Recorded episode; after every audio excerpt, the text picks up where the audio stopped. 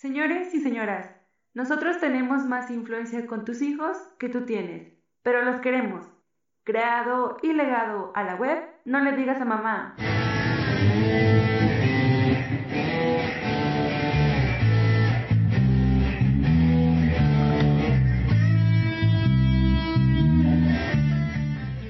Saludos, terrícolas. Nos encontramos en otra misión más de su podcast No le digas a mamá. Regresamos con más energía, más ganas, después de un temblor, sí, porque al día de hoy que estamos grabando, pasó un temblor aquí en la Ciudad de México y afortunadamente a nosotros no nos pasó nada. Hola, soy Kainis, a mí me pueden encontrar en Cia Saturno Vas en Facebook y en Instagram estoy como Kainis-83. Y también tenemos a Emma. Hola, yo soy Emma, la voz más meca y tartamuda del podcast y me pueden encontrar en Twitter como arroba sick-cure. Y también por ahí tenemos a Memo. Sí, Memo, aquí estamos transmitiendo con la banda de No le digas a mamá, cachorros, cachorras, aquí andamos. También nos acompaña Modorro. ¿Qué onda? ¿Qué onda? Les doy un cordial saludo y a mí me pueden encontrar en sus traumas infantiles. Y por último tenemos al caballero de la oscuridad digital, Lore Enigma. Hola, ¿qué tal? Una vez más aquí en el podcast de No le digas a mamá. Ese tipo de frases que se repiten por el internet, esas frases virales, eh, audiencia que me escucha, ya saben de que estoy hablando de los famosos memes o el meme. ¿Qué es esto? ¿Para qué nos sirve? Lo hemos visto en todos lados. Kainis, ¿nos puedes comentar un poquito tú quién fuiste el que elegiste el tema? Pues bueno, a mí me salió la idea del meme, es, este recurso gráfico, es una imagen, un texto. Lo más común actualmente es que agarras una imagen de alguna serie, película, un fotograma, le agregas una frase, no sé, Carmelita Salinas con su, tú que eres eh, licenciado en Derecho, sácame los tamales del tambo, etcétera. Entonces, se aplican para infinidad de cosas y la esencia de un meme viral es que que tiene, que son referenciales, hacen referencia a algo concreto, y entonces cuando la gente, si ves el meme por sí mismo, a veces ni siquiera tiene un contexto, tú eres el que le da el contexto a partir de, de, lo que hace referencia. Eh, yo nada más un dato que les voy a pasar es que el término meme eh, fue acuñado o viene sacado del libro de Richard Dawkins, El gen egoísta, ahí es donde aparece, si no me equivoco, es en los setentas, aparece por primera vez este término, y él lo que trataba de comentarnos es que el meme era una idea o manifestación cultural que se iba replicando. Así originalmente era el concepto, pero ya después en esta época virtual o digital fue como lo fuimos adoptando. Modorro, algo que nos quieras comentar sobre los memes. Bueno, que en efecto eh, el asunto es que son imágenes que nosotros podemos identificar sin importar el contexto, ¿no? Que en cierta forma son imágenes que sintetizan una ideología, sintetizan una forma de pensar, sea política, económica, o bien eh, sirven también para eh, mostrar o ejemplificar una forma de actuar eh, de las personas o incluso un prejuicio social, ¿no? Es ahora, por ejemplo, con los con los White Chickens, ¿no? Hay, hay, una página que se llama El Hank en Facebook, que lo que hace es agarrar los videos que suben los chavitos de Polanco en TikTok y se burla de ellos. Y todo, básicamente, lo que él hace es un meme de la forma de actuar y de pensar de los chavitos bien de Polanco, de la Ciudad de México. La verdad es que lo hace bien y es muy gracioso porque si piensan así, si actúan de esa manera y lo mismo podría decirse de muchos, de muchos memes en donde pues agarran una, un, prejuicio social y lo convierten en un chiste. Kainis, ¿qué nos puedes comentar? Bueno, yo tengo como, voy a tratar de hacer un rand en torno a los memes y dice así. Lex Luthor, interpretado por Jim Hackman en Superman de 1978, dice, unos pueden leer La Guerra y la Paz, cerrar el libro y creer que han leído una novela de aventuras. Otros pueden leer la envoltura de una goma de mascar y descifrar los secretos del universo. Bajo esta premisa, los memes tendrían el potencial para redimir a la humanidad, y en gran medida es una tendencia que se ve muy a menudo en redes sociales, cuando se generan con una intención moralizante, esperando que de viralizarse se logren aleccionar respecto a posturas de lo que es o no correcto en cuestiones de género, discriminación, desigualdad económica y justicia social. Si bien un meme puede expresar información concreta que llega a funcionar a varios niveles de lectura, en una sola imagen acompañada de texto se pueden sintetizar grandes conceptos. También puede ser un vehículo didáctico si se utiliza debidamente para ilustrar una exposición en clase o una conferencia. Pero como propaganda viral, difícilmente será entendido por la totalidad de espectadores, pues muchos quizá carezcan del contexto y marco referencial pertinente. Así pues, Eres arte, bebé, la escena del niño Edgar seguida de la leyenda se va a caer el patriarcado rematada con el epíteto ALV que si los fifi son whitesicans o los chairos prietzicans, por cierto, no soy ni chairo ni fifi y de acuerdo a la escala de la pigmentocracia yo soy prietzican, así que no me la hagas bacardiaca Conapred. Que ya no existe la Conapred, bueno, a la Secretaría de Gobernación o cualquier otra instancia que actualmente se encargue de la censura, mis rasgos son marcadamente autóctonos y merezco retribución. Retomando el hilo, que si el chango descalabrado o todo es culpa del neoliberalismo, las ideas son a prueba de balas, esos y otros memes están bien para pasar el rato en redes sociales y cotorrear el punto. Es algo que siempre han tenido claro las tías que comparten memes de piolines. Lo demás es activismo de café. Se tenía que decir y se dijo. Si no están de acuerdo en que los memes compartidos en redes sociales demeritan su valor discursivo, la supuesta superioridad de lo políticamente correcto o socialmente justo es que no están listos para esta conversación.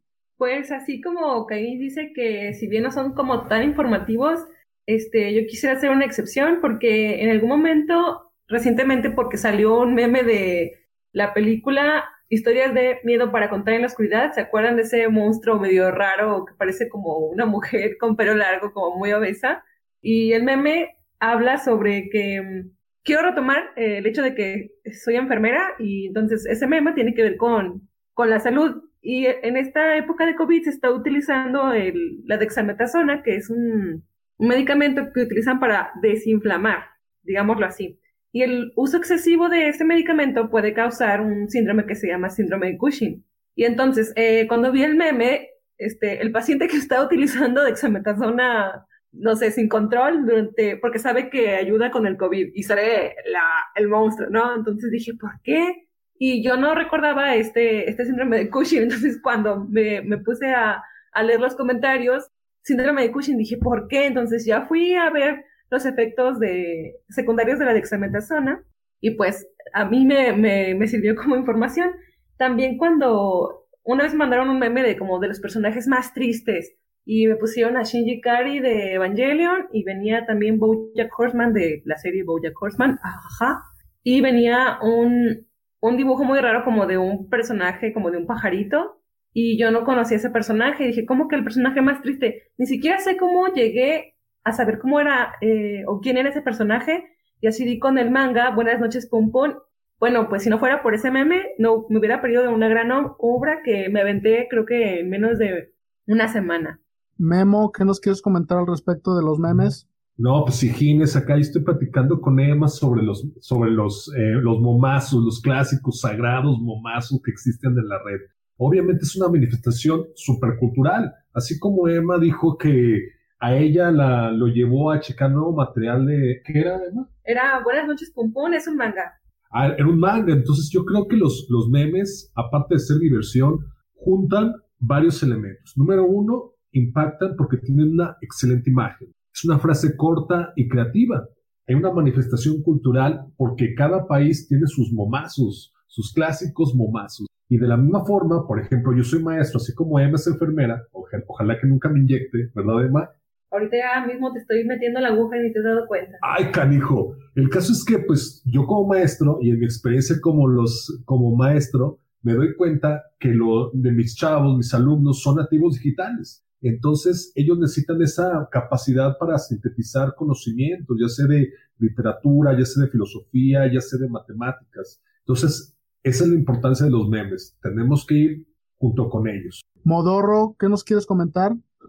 Eh, bueno, a, mí no me quedó claro exactamente qué es lo que nos quería decir Cañiz. Eh, es que le gustan los memes este, racistas, misóginos y clasistas, o que le cae gorda la CONAPRED. Ahí no me quedó claro, porque vi como dos ideas completamente diferentes eh, en el discurso de Cainiz. Mira, básicamente yo considero que los memes en redes sociales son para cotorrear. Y probablemente no estaría bien compartir memes que sean, que denoten racismo, clasismo. Yo lo menciono porque pues es ahorita el tema de, de moda, eh, la situación, la coyuntura que nos está afectando y que yo creo que de aquí en adelante va a haber una transformación en ese sentido. Pero mi, mi punto es ese, los memes en redes sociales son para cotorrear, pero no les, no les demerito su posibilidad de, de educar, así de sencillo. Pues es que no solo de educar, sino también de dispersar o una serie de prejuicios, de atacar una serie de prejuicios ideológicos, como lo que hace este, el Hank, muy divertido por cierto, pero también al mismo tiempo de ir dando a conocer nuevas formas de pensar, o sea, no solo son educativos, sino que también transmiten algo más. Bien utilizados, por supuesto, mal utilizados, pues van a caer en los chistes pendejos de Chumel Torres, ¿no? Allá en la oscuridad digital, Enigma, ¿qué nos puedes comentar sobre los memes? ¿Te ha llegado alguno hasta ya está o bacha oscura? Bueno, mira, yo creo que, que, todos podemos coincidir en el que los memes realmente es un elemento de suma creatividad. Como lo han estado comentando, un recurso súper práctico para compartir una idea en pocos segundos, en una imagen, en un simple texto. Y también pues debemos de entender que la gran mayoría pues han surgido de forma involuntaria. Y eso también provoca pues que de cierta manera pues adquiramos una fama momentánea. Y, y, eso pues la balanza nos va a decir si va a ser un factor bueno o un factor malo. Tanto es así de que pues yo les voy a poner el ejemplo de dos personas, se hicieron memes virales y alcanzaron una fama que incluso se llegó a convertir en su trabajo. No sé si ustedes recuerdan de un chico que, que fue apodado el chico que todo le sale mal, que, que es un chico que en su fotografía de, de, graduación, que están muy acostumbrados a hacerlo en Estados Unidos, eh, para que al final pues, firmen el anuario y todo eso, esa, esa imagen particular se hizo un meme, de, de, tal manera que ponen una leyenda de que pues todo le salía mal, ¿no? Al día de hoy este, este muchacho pues es reconocido en, en, en, en todo el mundo, tiene un beneficio económico. Andrés Zarato, que este, se hizo famoso por unas, una serie de, fotografías en las que él, él se ve eh, sonriendo, pero su sonrisa es fingida y más que estar contento parece que está sufriendo. Esta persona incluso le hemos visto en, en anuncios eh, de varias marcas, han invitado a, a, convenciones, a varios eventos públicos, e igual, de, de, una simple sesión fotográfica que hizo, se convirtió en un meme y pues hasta entrevistas en televisión ha, ha sido invitado. Pues ya lo escucharon audiencia, los memes no los podemos detener, son virales, nos van a llegar. Aquí en la mesa hay opiniones divididas, algunos están a favor de usarlo como medio de entretenimiento, cotorreo, y en cambio otros dicen que puede ser hasta para aprender cosas interesantes de cultura, de arte o incluso como Emma nos comentaba de medicina. Pero aquí lo importante es que sepamos comunicarnos y no nos eh, remitamos nada más a una imagen y un solo texto. Bueno, pues yo quiero cerrar mi participación comentándoles el primer meme para quien no lo tenga presente o al menos en la historia digital fue el de All Your Base Are Belong to You, algo así como de es de nosotros, nosotros tenemos eh, el control de esto. Básicamente es un video mezclado con imágenes, con textos, que habla de en, en cualquier parte del mundo puedes encontrar algún producto, algún servicio, alguna señal y todo eso es, alguien es el dueño de eso, ¿no? Entonces, culturalmente no tenemos ese control sobre es, ese artificio. Y el segundo meme considerado de la historia, que a mí sí me llegó, eso sí lo puedo reconocer, no fue a través de redes sociales, en esa época no se estilaba, sino fue vía correo electrónico. Y en ese correo eh, llegaban GIF animados y era un GIF donde aparecían varios hámster bailando y brincando y rodando. Ese para mí fue de los primeros memes que yo llegué a, a ver. En ese tiempo yo no sabía que eso se llamaba meme para mí eran este, correos cadena o correos virales y esa podría ser la primera visión o el primer elemento donde podemos ubicar a, a estas figuras. Y bueno, vamos a pasar ahora a las recomendaciones, qué es lo que podemos estar escuchando, viendo, leyendo. Y bueno, Kainis, si nos quieres decir ¿qué nos recomiendas a la audiencia?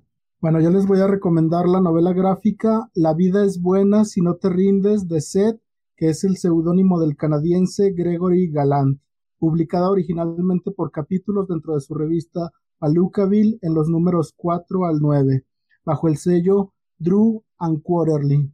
Nos narra de forma autobiográfica un periodo de su vida en el que se obsesiona con los antiguos dibujantes del New Yorker, en particular uno llamado Calo. La recomendación viene a cuento porque estos artistas esencialmente se dedicaban a hacer chistes, en su mayoría de una viñeta, un solo dibujo rematado por una línea de texto, similar a los memes de los que hemos estado hablando.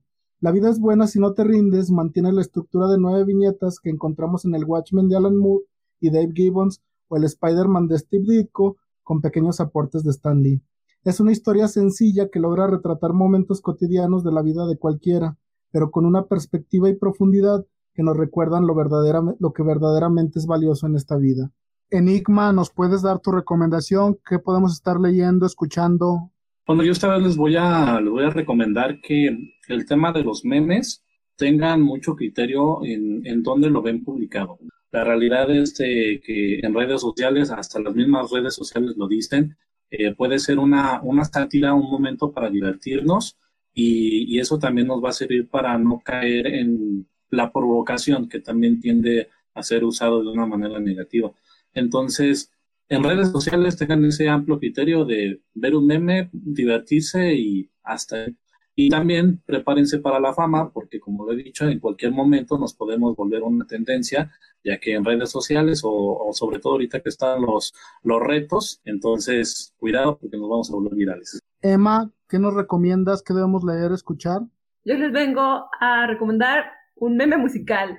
Si recuerdan una canción que se llama You Spin Me Round de Dead or Alive de 1984, que el coro es You Spin Me Round, Round, Round. Pues hay un meme o un video que después se convirtió en meme de Paul Rudd eh, haciendo la misma mímica con el mismo vestuario y escenario en, eh, con Jimmy Fallon en 2019 y, estuvo estuvo también hecha y también actuada o ejemplificada que después se convirtió en un meme de que no sabían cuál era la versión real y el original. ¿Y Memo qué nos quieres recomendar? Ah, pues yo les recomiendo pues simplemente que se laven la cola y pues, es un parte de un meme, es un meme genial. Lávate la cola con champú. Oye, Memo, eso podría, podríamos volverlo un meme y hacer viral el podcast de No le digas a mamá, ¿no? Así es, ciertamente. Lávense la cola con champú. Bueno, esperamos ahí los memes de la audiencia. Y Modorro, ¿algo que nos quieres recomendar? Yo les recomiendo que cuando se laven la cola con champú guarden el agua para después hacer gárgaras. Y este también les recomiendo la novela Lolita de Vladimir Nabokov. No, no, no es la de Vladimir Nabokov, es la de Heinz von Lichberg. Es un cuentito gótico eh, escrito por este autor alemán, un, un autor un poquito oscuro porque pues como muchos alemanes fue parte del partido nazi y él escribió esta, este pequeño cuento que se llama Lolita unos 20 o no 40 años antes que Vladimir Nabokov y muchos se preguntan si este cuento no habrá sido la inspiración de Vladimir Nabokov para su novela Lolita. Si lo quieren leer, pues cómprenselo y, a ver cuántas, cuántas gargaritas alcanzan a hacer mientras lo leen. Bueno, yo como recomendación a la audiencia de No le digas a mamá, solo les recuerdo que pueden dejarnos un comentario, suscribirse en la página no le digas a mamá.ga también estamos en el grupo de Facebook o página de Facebook como podcast No le digas a mamá. También nos pueden dejar mentadas, sugerencias en Twitter en arroba no le digas guion bajo mamá. Y también recordarles que estamos en los diferentes reproductores de podcast como son iTunes, Spotify, Evox, Himalaya. También ya estamos en Stitcher. También nos pueden encontrar en Google Podcast. Entonces, todo lo que nos quieran decir sobre los temas, si les gustó o no les gustó, si seguimos con otra edición de los memes, nos pueden comentar ahí. Y para cerrar, nada más recordarles que, como decía Enigma, nos podemos hacer famosos, pero espero que no sean con frases como cállese viejo lesbiano o alguna otra frase de ese estilo. El podcast de No le digas a mamá ha terminado. Este podcast ya se jodió. Nos escuchamos en la siguiente emisión.